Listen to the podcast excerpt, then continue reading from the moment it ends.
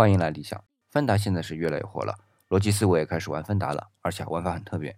具体的我也不多说了，以他们现在的影响力，相信只要想去了解，就很容易了解到。那么芬达做这么个看似可以问问题、回答问题的付费平台，在我个人对于目前的现状理解啊，是看似平等，实质也是平等的。啊，我来解释一下啊，因为芬达平台上已经加入了很多大 V、大咖、大牛，而且作为普通用户啊，去关注这些人自然就会多一些，而且呢，排名也是按回答者来的。是不是名人的号召力就会发挥优势呢？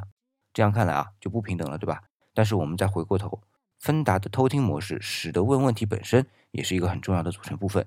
要变成一套受欢迎的芬达，就要有名人加好问题，而且答案似乎都没有问题那么重要。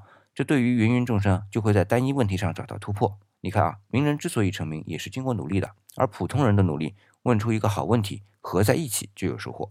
今天回复“努力”两个字，告诉你。我也要努力玩出新花样。